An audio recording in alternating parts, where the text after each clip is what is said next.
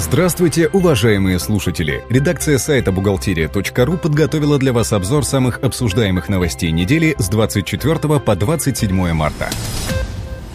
Центробанк отозвал лицензии у четырех кредитных организаций.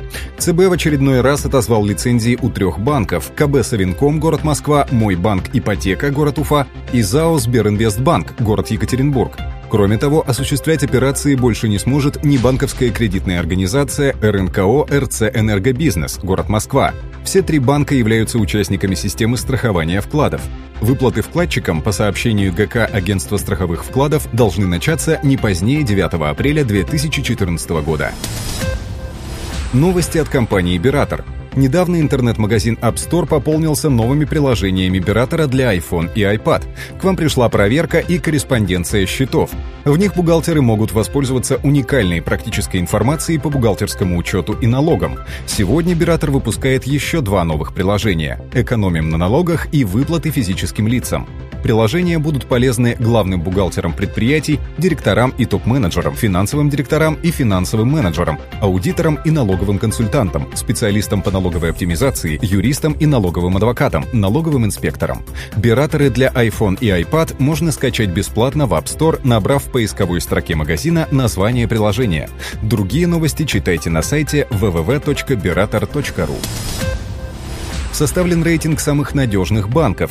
Топ-16 банков составил журнал Forbes. Самые надежные банки в России, по мнению экспертов издания, дочки крупных иностранных кредитных организаций. За ними следуют госбанки, рейтинг которых ограничен страновым рейтингом России. Вместе с тем, отсутствие рейтинга не означает, что у банка есть проблемы, но наличие его можно считать определенной гарантией надежности. Среди попавших в рейтинг банков Ситибанк, Нордеа, Сбербанк, ВТБ-24. Полный список банков смотрите на портале бухгалтерия.ру. Представить сведения о доходах физлиц нужно до 1 апреля. Об этом напоминает на своем сайте УФНС России по городу Москве. Сведения по форме 2 НДФЛ представляются в электронном виде по телекоммуникационным каналам связи или на электронных носителях. При численности физических лиц, получивших доходы в налоговом периоде до 10 человек, налоговые агенты могут представлять сведения на бумажных носителях. При невозможности удержать налог на доходы физических лиц за 2013 год, налоговые агенты обязаны предоставить эти же сведения по форме 2 НДФЛ с признаком 1 и указанием указанием общей суммы дохода, полученной физическим лицом в течение налогового периода.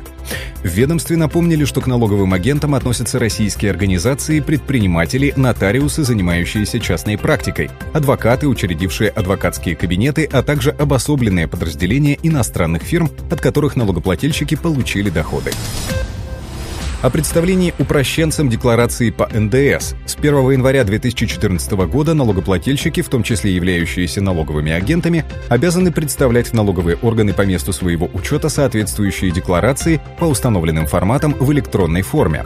Следовательно, если предприниматель, применяющий УСН, выставил счета фактуры с выделением суммы НДС, то он обязан представить в налоговую декларацию по НДС в электронной форме. Если же упрощенец не выставляет такие счета фактуры, но является налоговым агентом по НДС, то он вправе представить декларацию по НДС на бумажном носителе. Мелкорозничные торговцы имеют право не применять ККТ. При этом не имеет значения, какой налоговый режим они используют. Об этом сообщается в письме Минфина от 7 февраля 2014 года. Как уточняют налоговики, если такие предприниматели применяют упрощенную систему налогообложения, полученные доходы они обязаны подтвердить документально. Сотрудники российских компаний стали тратить в два раза больше рабочего времени на соцсети. Как посчитали эксперты группы IB, в среднем это время достигло 40 минут в день.